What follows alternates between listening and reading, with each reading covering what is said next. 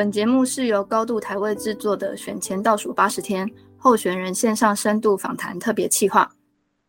咱来听看卖好算您的新来位，做会开讲咱台湾在地忙。大家好，我是主持人法兰克。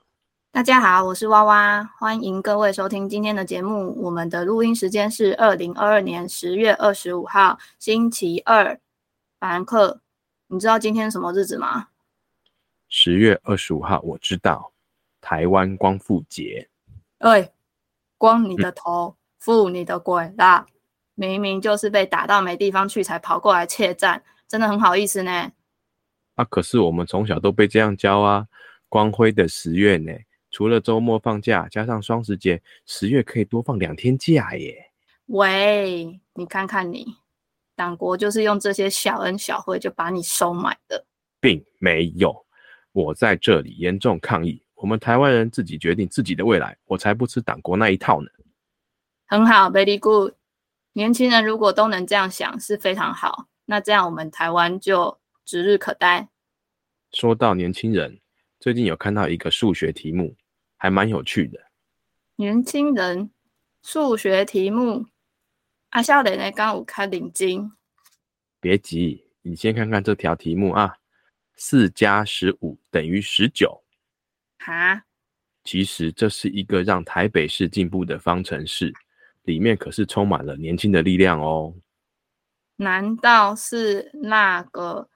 四号林亮君、十五号吴峥、十九号阿苗的那个组合吗？答对了，你果然是我们节目的知识担当啊！就是那个组合。哦，诚惶诚恐，不敢当，不敢当。我只是一个很关心台湾民主的路人啦。不过废话不多说，让我们现在就赶快来欢迎今天的来宾——台北市中山大同区议员候选人四号林亮君。亮君议员，你好，Hello，法兰克娃娃，还有各位听众朋友，大家好，我是亮君。谢谢亮君一选这么晚还接受我们的访问，今天真是辛苦你了。那请跟我们的听众们大概的自我介绍一下您的学经历好吗？呃，Hello，大家好，呃，我是亮君，那是中山大同的市议员。那么，呃，我自己其实是在呃二零一八年哈第一次其实是代表时代力量出来参选的。那么，呃，担任议员将近四年的时间，那后来当然呃因为一些。风波哈，我离开了时代力量，所以现在变成是无党籍的议员了哈。那但是因为，呃，其实不管有没有政党，或者是我们在呃哪一个。呃，地方其实我们对于政治的期待，呃，都从来没有改变过，都认为说我们台湾需要有更多年轻，或者是呃支持这些进步理念的力量的存在。那么，所以呢，这几年下来，其实我跟苗贝尔议员，然后以及瓜吉、玉芬跟尹梦，我们在议会里面有组成一个政团，那也在议会里面有呃这几年下来推动了好多很进步的一些议题，然后也促使我们在议会。里面有更多呃不一样的化学变化。那我自己其实不是念政治系哦，我大学的时候是念气管，我是师大气管系，然后清大的科技法律研究所。那么呃，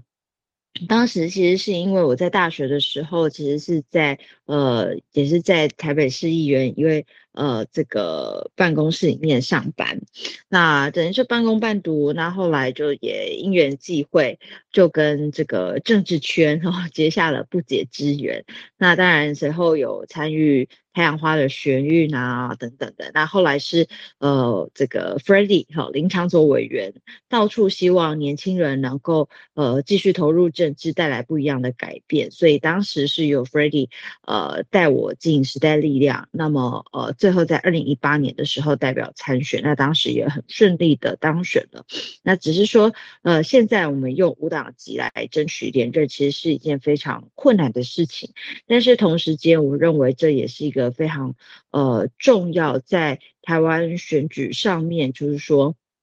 呃，像我们这样子的年轻人，呃，即使已经变得没有政党，但是如果我们还是能够继续在这个圈子里面发挥我们的影响力的话，我觉得这其实对呃所谓的素人参政或年轻人从政，其实有非常大的鼓舞。那么同时间也能够呃让这个议会里面哈，代议政治里面有更多多元的呃声音出现在地方的议会里面。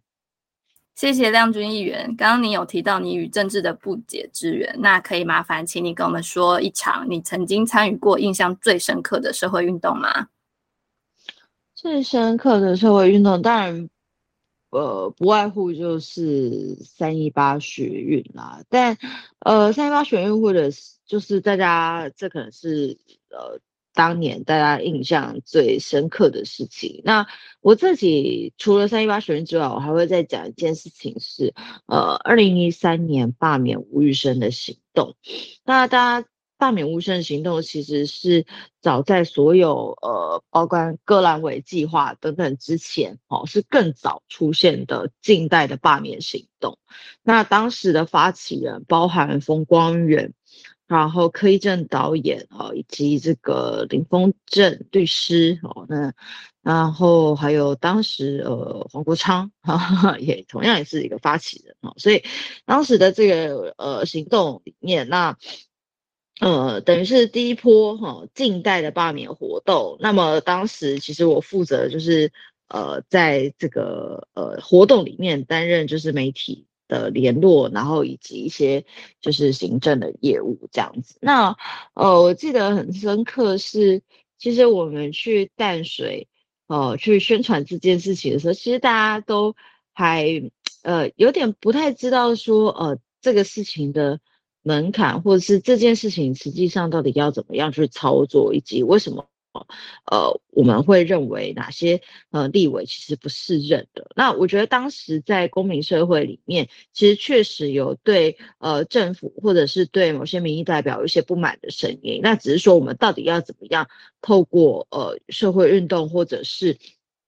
呃，以这样子就是呃所谓的参政权哈，罢免权，然后让这些呃明代哈，然后得到一定的警惕。那我觉得这件事情在当时其实也。呃，带来非常多的改变，然后也自己觉得说，当时真的是比较呃，二零一三年虽然当时是有很多社会运动的兴起，但是其实罢免这件事情上面，它必定还是很呃高度政治冲突的一场行动。所以当时我记得这个呃罢免行动，它有跨到农历过年。那我记得最后，呃，这个所谓的呃收件数量，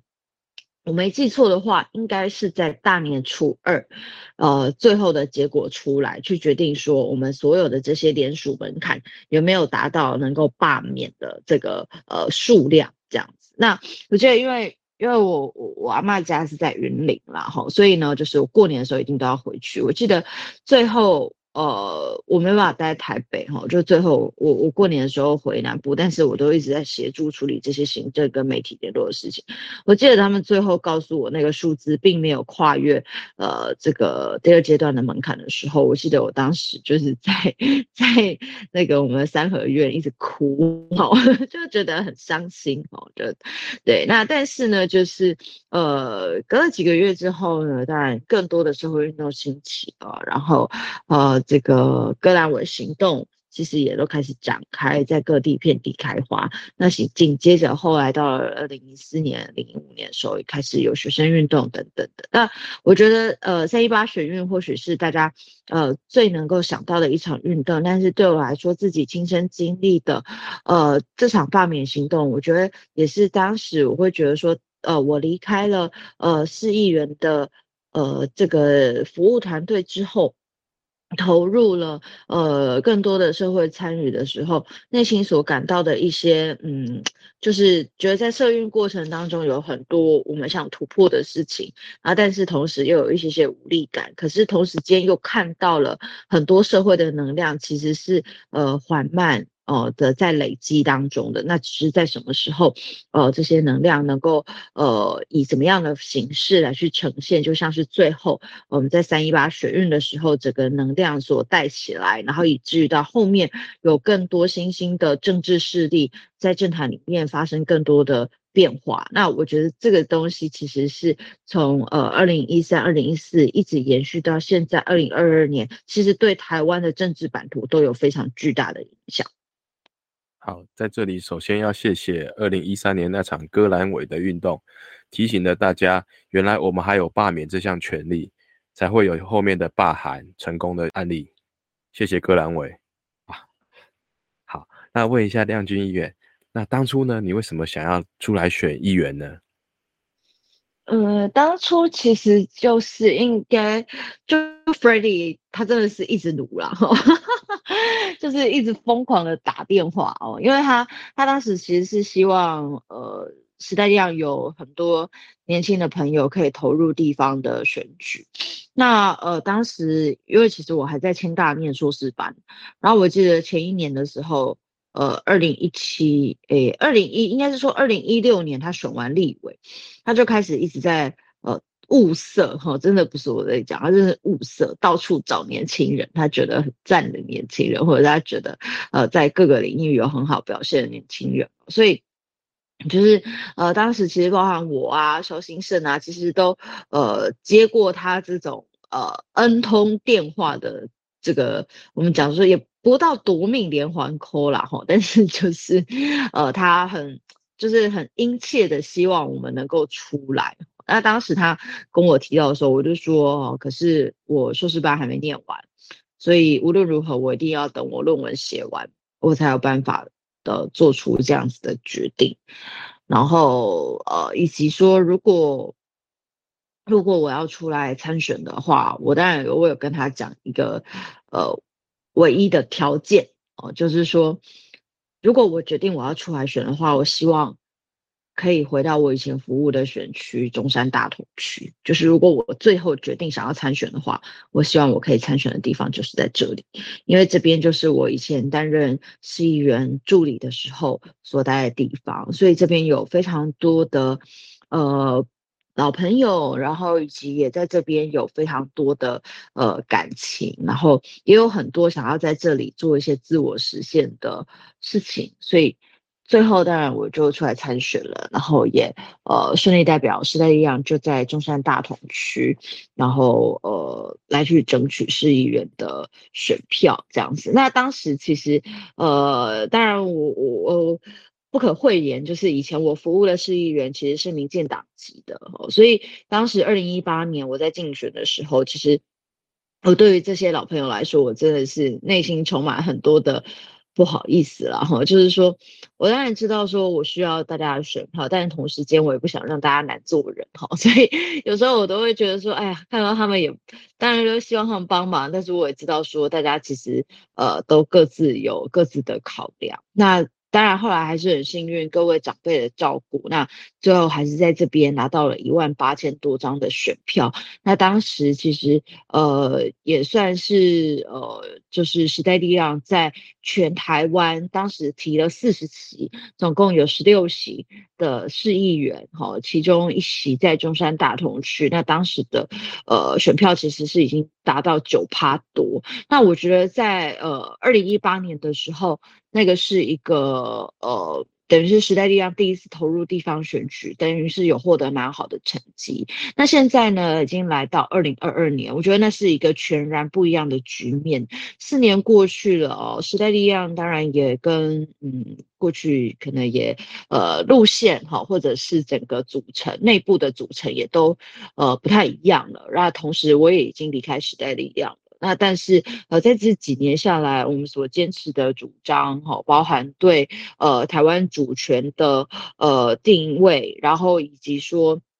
我们在地方政治里面所扮演的很关键推动进步政策的这些角色，其实都一直维持着我们刚当时踏入时代力量的时候那样子的初衷。即使我们无党籍，但是呃我们。同样的是在为这一片土地更进步的未来正在努力了，这样子。好，那现现在想了解一下亮君议员现在从政的理念是什么？我现在从政理念，我就是希望说，呃，在本土，哈，就是说所谓的这个呃本土的政治势力里面，有一股非常稳定，然后呃能够抛出很多进步。议题的呃一股政治势力，而且是一股真正由年轻人所组织的力量。那这也是为什么刚刚你们在一开始的时候讲出这个神秘的算式哈，四加十五等于十九，是因为呃吴娟跟我同样都是在二零一八年的时候进呃就是参与时代力量的议员选举。然后后来也都离开了，但是我们并没有呃转入呃所谓的大党哈，或者是其他的政党，而是继续用无党籍的身份，在各自的位置上面继续为呃这片土地、这些这个城市做更多的事情。那另外呢，苗博雅他当时从二零一六二零一六年参选立法委员，二零一八年参选市议员，一直都是以社民党的身份，而且。社民党目前在全台湾只有他一席公职，哦，所以基本上跟五党嘛是差不多啦，吼。但是就是像我们这样子的人，呃，我们一直对台湾的这个呃政治版图有所期待，是因为我们当然也希望说，呃，国民党哈这个在威权时代对于台湾的人民的这些压迫，哦，然后。呃，这些呃，应该跟人民做和解的这些事情，这个政党其实对台湾来说，一直以来都是一个非常负面的能量，所以某种时刻，其实它必须要被消失，吼，它也应该要离开这个政治版图。那当他离开的时候，所剩下来的到底是哪些的政治势力存在在我们政治圈里面？那就会非常。重要，那其中一个当然是在呃台湾民主史上，呃具有非常多重要意义的呃民主进步党。那但是当然也不可讳讳言哦，民主进步党从呃以前创党一直到现在，呃走过过去的威权时代，直到现在已经民主化之后，其实民进党当然他们在推动很多的政策上也有自己的局限哦，包含说。呃，在很多进步议题上面，或许他比较没有办法在。主张的更前面，走得更前面，我觉得那个是呃所谓大党的包袱。我觉得这并没有说什么呃，那这个政党就不应该存在。我觉得也不至于到这样，而是我们需要有更多多元的声音进到这个政治版图里面。那当然，我认为在过去二零一六年的时代力量其实是扮演这样子的角色的。那当然，在呃近几年时代力量自己的定位有非常大的变化哈。那这个我们就 不细谈。那我觉得现在一个比较大的。隐忧是台湾民众党哦，柯文哲在呃台湾民众党成立之后，呃他在这个剽窃窃取占用了这个蒋渭水的呃过去呃台湾民众党的这个党名之外，我觉得他是把这个所谓的嗯进步力量，或者是呃他当时借着学生运动哈三一八学运延后的这些。光环哈，因为这些光环加注在他身上啊。二零一四年集大成，能够在台北市，呃，集大成拿下非常多的选票，以及民进党当时也支持他，然后当选台北市长。结果到后来他所成立的台湾民众党，必须说是台湾社会里面是呃披着进步力量，但实则内部其实是一个非常保守跟。嗯，封建的一个政党，一股政治势力，然后我必须这么说。然后，当然是我刚刚提到说，它也不是一个完全属于年轻人的政党哦。所以，像这样子的呃一个政党存在的话，其实呃对于这个整个社会或者是呃年轻人的朋友在做呃所谓的政党的选择的时候，我觉得这个就是一个假的东西。我就觉得它它是一个假的，它从头到尾就是一个。呃，包装的看起来很漂亮哈，看起来好像有一些进步价值是什么，但是其实里面的组成都非常的恐怖。大家知道说他们在呃二零一八年呃二零二零年这一次二零二二年拍谁二零二二年所推出的县市议员候选人里面，一开始也有非常多的风波，有酒驾的啦，有的有前科的啦，哈，然后有的是地方势力啊，哈，政治家族，然后过去也有很多在地方这种呃鱼肉乡民的这些行为，我想这些事情都一直在网络上面被揭露，新闻媒体也都有报道，然后他们自己呃。当然也针对一些人，也后来也不予提名，撤销提名。那像这样子的一个政党，其实我们就觉得他其实只是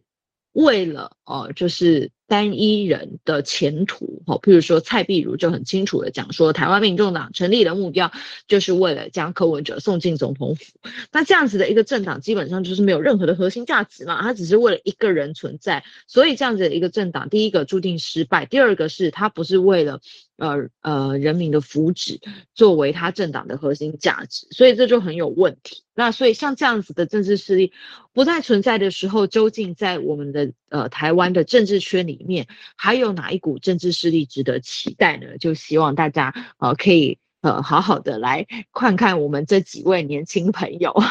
给我们一些支持跟鼓励，因为我们真的很希望可以在这个呃一片。政治口水之中，然后一片这个所谓的挂羊头卖狗肉的这种新政治当中，真正找到呃属于本土势力里面属于年轻人一股非常稳定而推动进步的年轻力量。好，谢谢议员。那个柯文哲那个党的烂，大家都有目共睹了。好，我们再拉回来，呃，就是拉到三一八之后。三一八之后呢？你加你加入了时代力量，我相信当时很多年轻人也觉得说，抱着那样子的理想，对我就是要为台湾做一点事情，我就希望台湾能够进步。那都大家都很抱着热忱进去的。可是后面陆续很多人开始退出了，你也是其中的一份子。那想必当时一定受了相当大的冲击。你可以跟我们分享一下当时的转折心情吗？还有是什么原因让你下这个决定？呃，你指的下这个决定是是离开实力？OK，好。呃，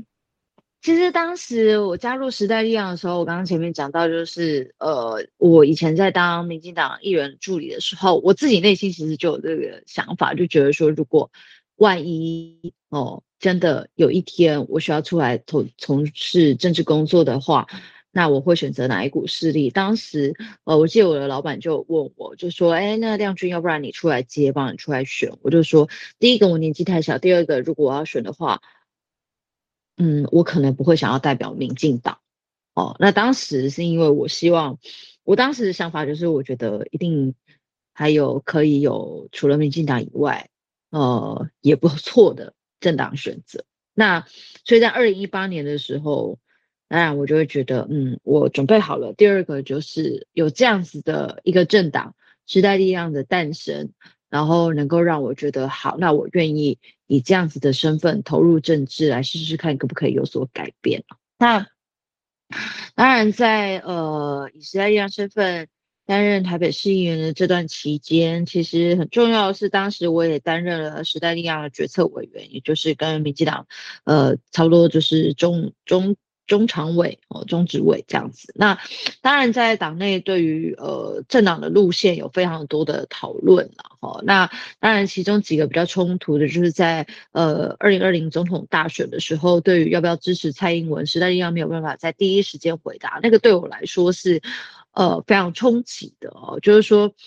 当蔡英文跟韩国瑜你没有办法第一时间做出选择的时候呢，我我不知道呃。这个政党的顾虑是什么啊？因为对我来说非常简单，这个是一件吸反射的事情。除非除非时代力量有要派出自己的总统候选人，否则这对我来说，蔡英文跟韩国瑜这个 这个完全不会选不出来吧？哈，一秒钟就会回答蔡英文哈。所以，我我我认为在当时的世界里面，其实呃。那当然是内部有很多事情累积起来，但是我觉得那个事件是让我一直对于呃时代力量路线开始保持着非常多的呃困惑的一个开始哦。那当然在后来呃进到二零二零年的选举的时候，大家也都开始传出说时代力量是不是要跟柯文哲做合作？那在当时呢，其实呃内部也有这样子的一股讨论，就是说呃到底有没有高层曾经去接触过柯文哲？那当时我的一个很简单的质疑是。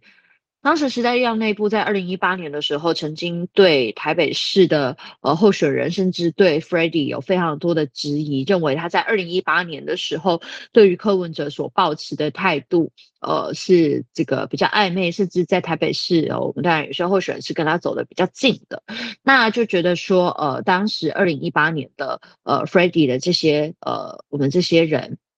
嗯，就是跟他们的价值哈不符合啊，就是，但是呢，到了二零二零年的时候，我们却又看到说，呃呃，时代力量党内好像就有传出跟柯文哲有一些呃互动哈，或者是有没有可能来做进一步的合作？对我来说，二零一八年的时候，柯文哲无党籍候选人，那在台北市确实当时民进党的市长候选人是比较弱的。那在我们不希望国民党当选的状况底下，或许柯文哲就是一个呃。呃，嗯，就是一个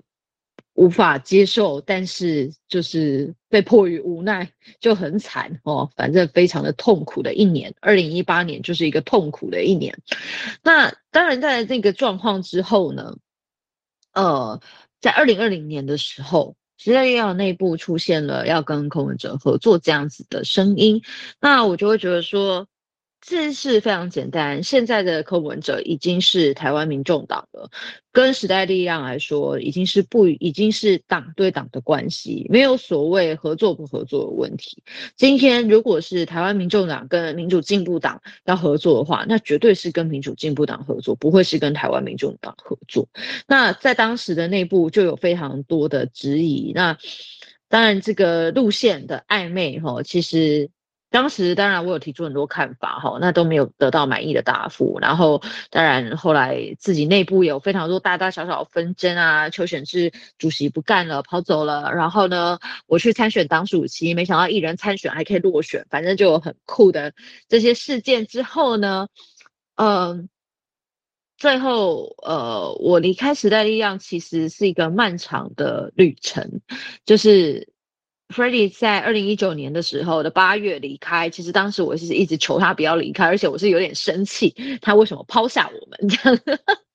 对，所以呃，当时其实我是觉得我们在呃内部是还可以有机会去做努力跟改变的哦。那当然，当时的 Freddie 跟慈庸也面对着呃立法委员的选举，那当然也有非常多的压力，然后以及他们真的无暇在管这些鸟事哦，所以当时他们。呃，毅然决然的离开了。那这个漫长的旅程，我一直在思考说，怎么样可以让时代力量大家看我们的时候会更有期待性。那其实我后来一直找不出这个答案，所以我后来其实就在二零一九年的十一月那一天，我记得就是我的市政总咨询哦，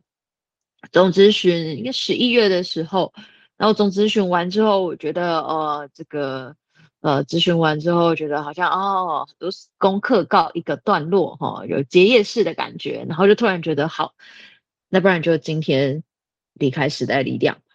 其实也没有特别是因为什么事件哦，或者是怎么样，但是就是在那一天我就选择离开了。那其实也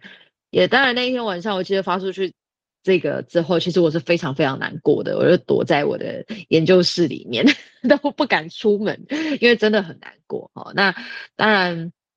嗯，在那个之后，其实呃，我跟时代力量的几个委员哦，王婉玉委员跟邱远志委员，其实即使在我离开时代力量之后，我们有一些呃。案件、服务案件，或者是有些政策的议题上面，其实我们都还是有合作，也曾经一起开过记者会。所以，其实我觉得我们并没有到那么不相同。但是因为某些因素，我我必须选择离开。哦，那当然有些人留在里面继续努力，我们都尊重。其实我觉得那个离开是一个呃，我在探寻自己从政的时候，呃的一些内心的。困惑，对于这个政党的质疑，没有办法获得一个好的解答的时候，我觉得我没有办法对自己交代，然后所以我就毅然决然的离开了。那当然，呃，或许也有很多时代力量支持者对我这个决定无法谅解，但是我觉得，呃，对我来说，但是跟我当时呃投入政治工作的时候的期待，我觉得已经有点略有不同了，所以。我想，即使我用无党籍的身份，或许我仍然可以用这样的身份去实现我当时投入政治的时候所希望达到的目标跟当时的初衷。谢谢亮君分享深刻的心路历程。不过就是一个阶段性任务完完毕啦，吼。那接下来我想了解的是，其实亮君从踏入政治圈到现在前后应该也接近十年。那当初一开始是想成为怎么样的政治人物？那现在十年后的你有是当初想象中的那个样子吗？呃，成为什么样的政治人物？我觉得就非常简单，就是一个在。面对不公不义的时候，愿意挺身而出的人，然后在呃台湾的主权或者是台湾的地位受到威胁的人，不管是内部或外部的这些威胁的人，能够呃坚持台湾立场的一个政治人物，我想这两个当然是最最核心的。那当然，其他的你说呃。服务案要做好啊，好 什么的，我想这个大概就是，呃，这个这个工作的最低标准，好，所以我想这个应该不用特别讲，就是把事做好，把工作做好这样。但是我觉得在呃这个政治价值上面，我其实呃认为这两件事情是我当时从政的时候一个嗯对自己很大的期许啊。好，那当然呃担任议员这四年多的期间，我觉得我自己也看到非常多。呃，在政治实务上面，呃，就是沟通跟协调是一件非常重要的事情哦。就是当你想要推的呃政策，或是你想要达的目标，你没有办法走到一百分哈，因为你有可能会受到非常多的阻碍的时候，你究竟要选择零分，或者是前进一分，前进两分呢？但是你自己心里想做到的是一百分哦，所以这个事情就常常在我们内心造成非常多的纠结哦。所以在很多时候，我们去跟呃这个议会里面啊，哈，或者是去跟官员做呃协商跟折冲的时候，有时候都会觉得，哎，这个沟通的过程都会觉得，嗯，内心都会觉得，哎呀。没有办法做到一百分，实在是是非常的痛苦。那不然就是干脆不要做了，这样子啊，就让大家看看你们这些人有多保守。但是呢，有些时候就会觉得这当然是意气用事，就听起来就是呃我很坚持，我要做到满分，不做到满分就不做了。那正是呢，其实放放长远来看，这样是不对的哦。就是说，呃，在台湾的民主史上，哦，从这个威权时代一直到民主开放。这过程当中，每一个人都是用自己的一点点力量在往前推进，然后有很多很多很多的人在为了民主的前进再去努力那个一分零点五分，有时候有人努力了三分，结果呢，嗯，就又失败，或者是隔了几年过去又倒退了两分，这都是很有可能的事情。那一直到后来才进到台湾真正的民主化。所以这件事情从来就不是说我们在呃争取的过程当中，并不是一触可及的。但我觉得这件事情其实是呃这四年下来，我学会一个非常重要的事情，就是我们想要达到的目标，不是一定要在我们手上就一秒钟实现，而是我们成为这个目标里面哦这个浩大工程里面一个非常重要的小螺丝钉，然后。这个很重要的小齿轮，然后每一个人，甚至我们在未来能够培养更多新的一代的政治工作者的时候，他也愿意秉持这样子的精神，再继续的往前推一分两分，然后最后达到我们想要的目标。我觉得这个是在这几年下来我学习过，呃，这是很重要，然后也觉得很深刻的事情。那最近呢，大家都在讨论青年参政还有十八岁公民权这件事情。假如有一个亲戚的小孩跑来跟问你说：“呃，我也想要参政，我想要走政治路，你会给他什么样的建议？呃，给他什么样的建议哦？就是呃，有两件事情。第一个就是要保有稳定的呃心理状态，我觉得这件事情很重要，就是无坚不摧。哦，这件事很重要，因为在呃从事政治工作当中，你会遇到非常多各式各样花式的批评，加上现在网络社会这么的蓬勃发展。哦，网军这么的多，这些留言其实都会去攻击呃每个从政者的心智哦，所以这个心智状态的坚定是很重要的一件事情，所以呃保持自己在一个非常。呃，稳定，然后不断的去回顾检视当时为什么自己会投入政治工作这件事情，不断的自我检视跟自我怀疑、自我询问，这件事情是非常的重要的。那另外一件事情就是，呃，要保有热忱、热情哦。这个，呃，其实不是说只有从事政治工作，而是你对每一份就是自己喜欢的工作来说，因为。每一份工作都有它困难跟辛苦的地方，但是我有保持热忱跟热情，那你才能在面对这些挫折的时候，你还是能够找出这份工作对你来说非常重要的地方。像对我来说，就是有些时候这都是鸟事，什么一大堆人来你的 FB 下面攻击哦，说你怎样怎样，如何这个那个一大堆的，但是就觉得很烦，然后。对我来说，我都很想要去回他个几句，但是呢，我后来就觉得说，其实能够真正抚慰我的是那些曾经因为我们的帮助，然后他他的家庭变得更幸福、更美满，然后他重回到我的办公室的时候，他进来的时候跟我们说一声他现在过得怎么样，然后他很谢谢我们曾经帮过他什么忙。我觉得这件事情对我来说就是最大的。疗愈，然后我正能量最大的来源，就是说这些呃，在政治工作上面所遇到的挫折跟困难，或许都是呃负一、负二、负三哈这样子的扣分减下去，然后但是只要有一个人，或者是呃有几个人进来跟我们讲他的感谢的时候，对我来说那个就是加一百、加两百、加五百这样子。然后我就可以再继续往前进，所以我觉得每一个人哈都要找到呃自己从事政治工作里面呃那股热情的来源哦，然后那股正能量的来源，它可以才可以在你在遇到挫折跟困难的时候，然后你可以得到适时的正能量补给哦，才不会这个呃你的血条越来越低，然后你就会成为一个很负能量的人，然后就会进入恶性循环。那当然呃。因为如果你成为这样的恶性循环的话，那我觉得在很多的政治判断跟你在做政治决定的时候，也很容易会出差错。那这个是想要给年轻朋友的一些提醒。那当然，呃，最重要的是就是呃，请大家一定要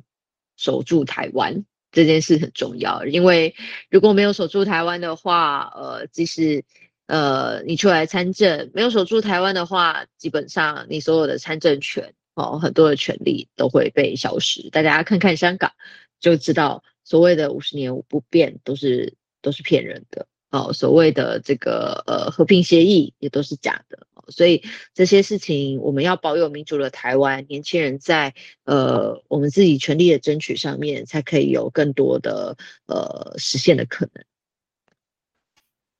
好。那我们接下来回到这次的重点，可以请亮君介绍一下你的选区中山大同区吗？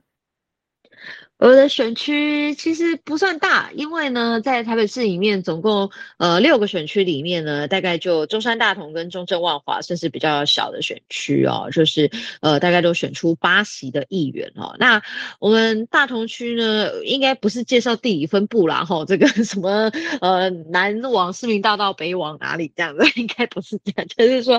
我们大同区有一个非常棒的地方，就是大道城。那当时的也就是所谓的老城区。区，其实大道呃大同区跟中环区都是台北市发展比较早的地方。那大同区以前这个呃大道城嘛，以前是个港口，所以这边的呃商业活动是很早就开始的，所以这边有非常丰富的历史跟呃古典商业都在这个地方。那也有非常多民主运动的发展都是从大道城而起的哈。那这个地方它当然有非常多文化的淬炼。那呃，在呃以前十年前我在呃议员办公室服务的时候，然后一直到。十年后，我开始选举的时候，我看到大同区有非常多不同风貌的呃改变，包含说现在大稻城已经是成为呃所有人来到台湾第一个一定要先去的地方哈。那我觉得在大同区来说，它有它的风华，但同时间它也有它的问题，也就是说它是一个老城区，所以呢，它有非常多的。呃，这些老社区的问题必须给予改善。呃，像包含说，呃，北大同区，大家知道有保安宫跟孔庙，但实际上我们北大同的发展，呃，这些老旧的建筑物以及老旧的巷弄，其实都让它看起来，呃，没有办法去对应到当年的风华。哈，就是说，我们这些文化历史在呃大同区的风貌，其实呃是需要配合更多的。呃，这个所谓的呃都市规划啊，哈，或者是市容的整建跟调整，能够带动这个呃我们的文化，能够在重重现风华之外，也能够走向国际。那我觉得这件事情是很重要的。那另外中山区呢，其实也是发展很早，大家知道中山北路其实是台台湾第一条马路啊，有瀑布有，所以当时就是其实就是从士林官邸哦一路到总统府。好，有忘了中山北路一路走走走走走到总统府？当时就是这一条路哈。那所以中山北路包含这中间哈，以及调通哈，这个大家看华灯初上，大家看华灯初上。那其实这些都是呃呃台北市发展很早的地方。那这些地方在中山区还有另外一个特色，就是所谓的美食一级战区哈，各大。国际的这个呃餐厅呢，只要来到台北开店，第一个会选的一定就是中山区。所以松江南京站的周围，几乎全部都是非常多我们这些呃这个呃连锁国际的连锁餐厅一定会选择的地方。那另外一个比较特别的就是，大家知道大直其实是中山区吗？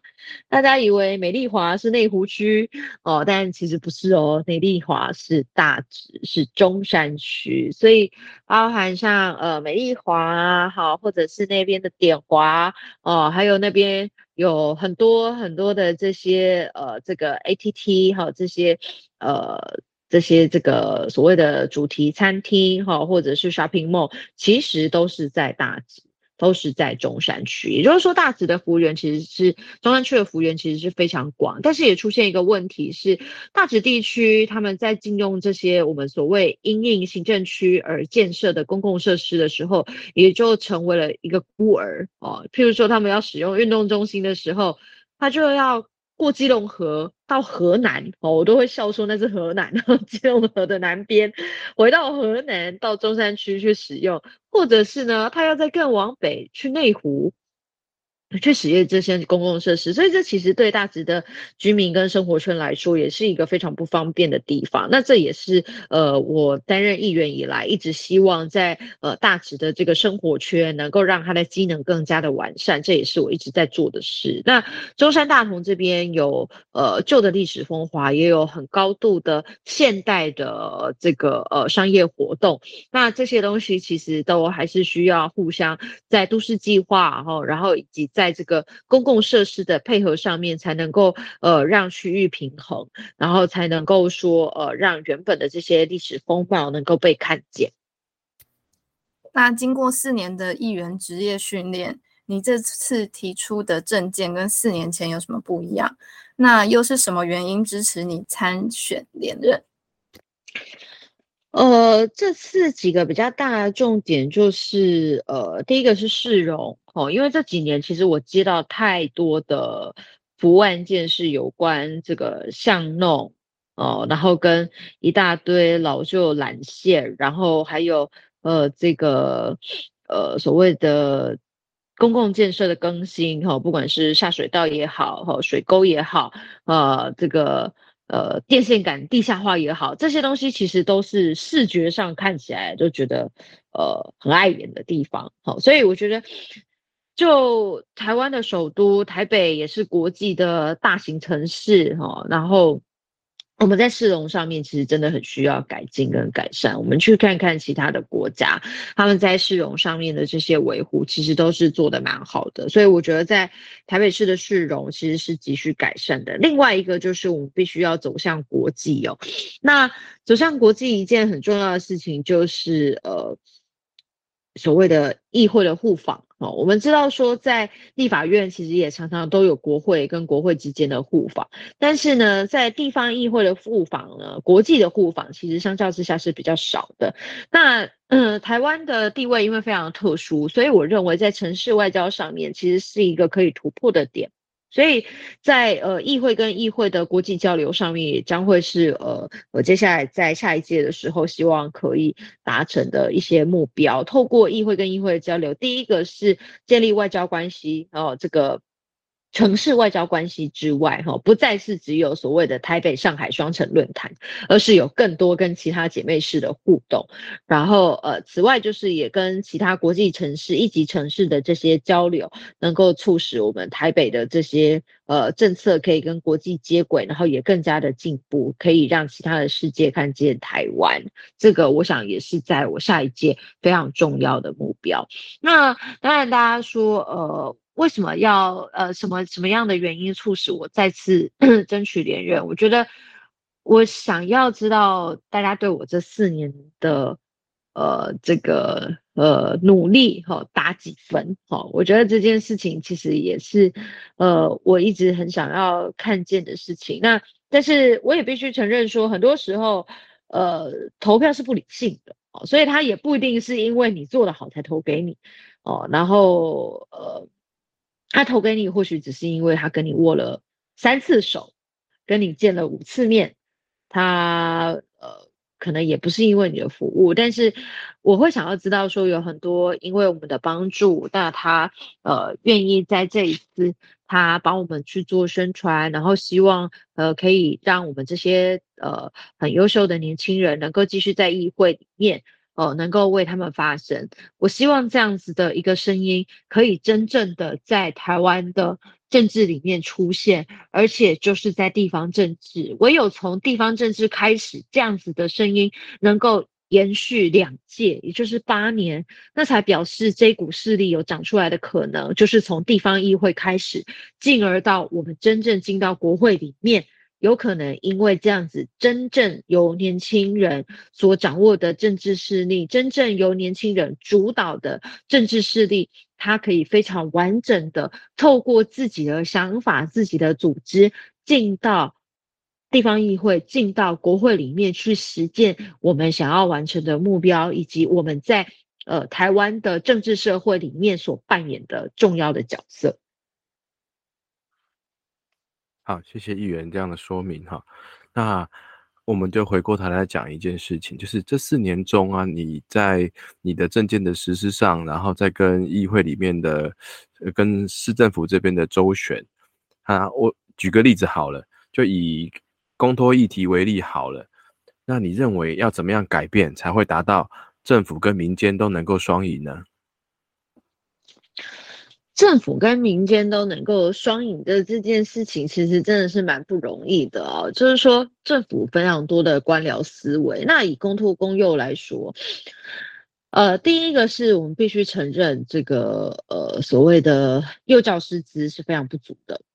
所以呢，我们一味的去增加公托公幼。那我们的师资赶不上，其实它也会造成我们小朋友在呃这个教保机构里面所得到的照顾，可能就没有办法那么的完善，因为有可能一个老师要带超过五个小孩、六个小孩，那其实照顾是非常不完整的。那所以这件事情，呃，我们就需要透过民间的命力量，也就是准公共化。好，那愿意投入准公共化的这些呃幼儿园，当然也是呃有大量的增加。可是问题是说这些。准公共化幼儿园的品质，我们又该怎么样去维护？那这就会回归到说，呃，我们如果呢去要求这些呃准幼儿园，希望它符合更多的呃，有要求它呃符合更多的评鉴、更多的条件，那就会造成一个现象是，业者可能就。不想要来参与准公共化，他就说啊，那我就当私幼就好了，我就自己当私幼自己收钱哦，那我不是还过得比较爽吗？不用符合你这些条件，啊，那这当然是一个啊，所以在这个过程当中就有非常多的折冲跟拿捏，包含说政府对于呃这个托育的补助啊，哈，然后以及私校的这些收费要怎么样，它才是一个比较合理的。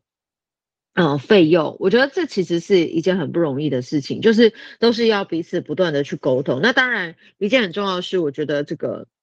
国家的资源还是要足够了哈，因为在台湾其实迈临高呃迈入高龄化社会的现象，社会资源其实是越来越倾向哦，也就是说所大部分的资源都往所谓的长照去挹注了哈，大部分就是它它会是有一个失衡的状态，所以对于年轻人来说，到底年轻人需要什么？年轻人在组织家庭的时候，或者是在育儿的时候，他遇到哪些困难？这些东西其实是我们。在资源分配上面就要去非常着重跟考量的。那这也为什么我顺便要顺便来讲一下十八岁公民权的重要性，是因为有唯有更多的年轻人出来投入政治哦，不管是你是用参选也好，你是用投票的方式也好，那才有可能为年轻世代自己去发声哦。不管你是可以透过你的选票选出。能够为你发声的明代，或者是你自己出来参选，这是都是非常重要的事。因为台湾的高龄化社会，它会造成我们政府的这些资源的分配失衡。哦，那这个重心要怎么样去呃，能够照顾长辈，同时间又能够照顾年轻人的需求？因为年轻人的需求会包括什么？第一个是当然他要呃，他要抚养哦，他要抚养长辈，所以。资源溢注在长辈的照顾，这没问题。可是问题是，年轻人的工作或者是在这个呃房租哈，就是所谓的房价高房价的呃问题上面，造成他们呃每个人不结婚哈，不结婚或者是不生小孩，那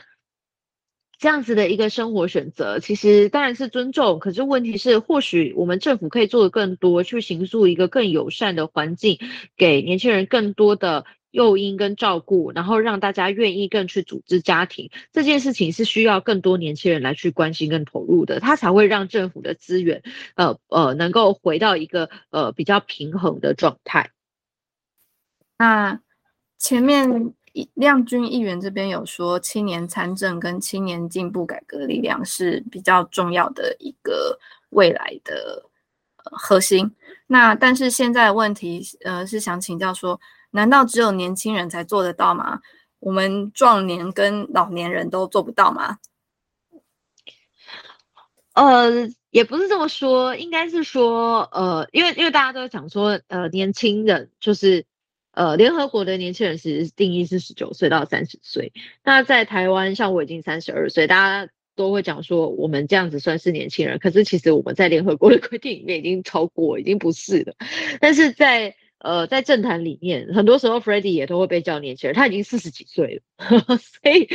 所以就是说，投入政治工作里面，像我们这样子三四十岁的人都还会被称为是年轻人的哈。那但是这个是因为我们是被选出来的嘛哈，我们是明代，但是投票的人，投票的人他也是一种参政啊哦。这些年轻人，他们透过他们的选票去选出能够代表他们发声的明代哦，那这个十八岁的呃年轻朋友，或许就可以投给跟他年龄比较接近哦，虽然三十岁离他可能还是有点遥远，像我这样三十二岁的人哦，但是呢，像这样子，或许在这个呃世代的隔阂上面，并不会差那么多。好，那我们知道这次参选呢。你跟吴征还有苗博雅组成了关键席次最强战力联合竞选连线，那这个原因是什么？那为什么只有你们三个人？那请问加入这个联合竞选连连线的条件是什么？那台北市还有很多无党籍的议员，那怎么没有一起来？呃，其实没有什么特别的条件，单纯就是 我们三个其实在这几年，因为因为我跟吴峥算是比较早就离开时代一样，所以我一离开之后，我后来跟苗博雅，嗯，我们就有一个咨询组嘛，吼，所以我们在很多议题的合作上面就有呃非常多的互动。那另外我们在公共议题上面，我们因为吴真他后来有成立一个协会——黑潮城市发展协会，在去年开始也有呃投入非常多公共议题的讨论。我们一起举办了。呃，在公投议题上面的转大人公投节，那是一个马拉松式一整天八小时的课程，但是没想到居然有三百个年轻人愿意来到台大的教室里面周末来上课哦。那这个是我们本来都意想不到的事情，但是呃，有非常多的年轻人愿意来参参加这样子的活动，然后听听看呃专家学者他们对于。呃，公投的看法，然后也有很多人很谢谢我们，因为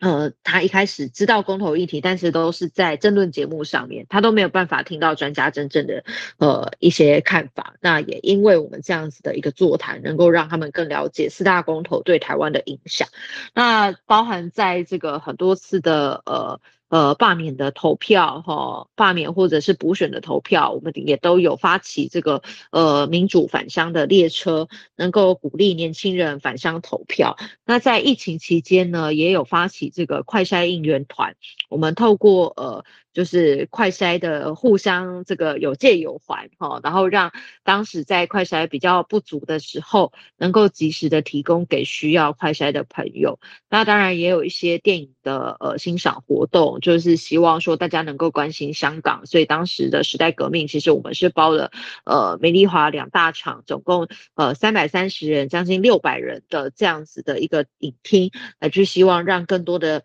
人能够关心香港的问题。那其实这几年下来，我们是在这几个议题上面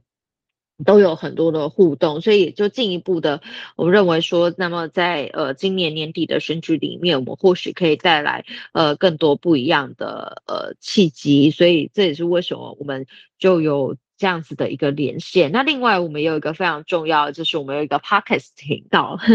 叫做仁爱路四段五百零七号。那这个其实我们也在呃前几天刚满一岁，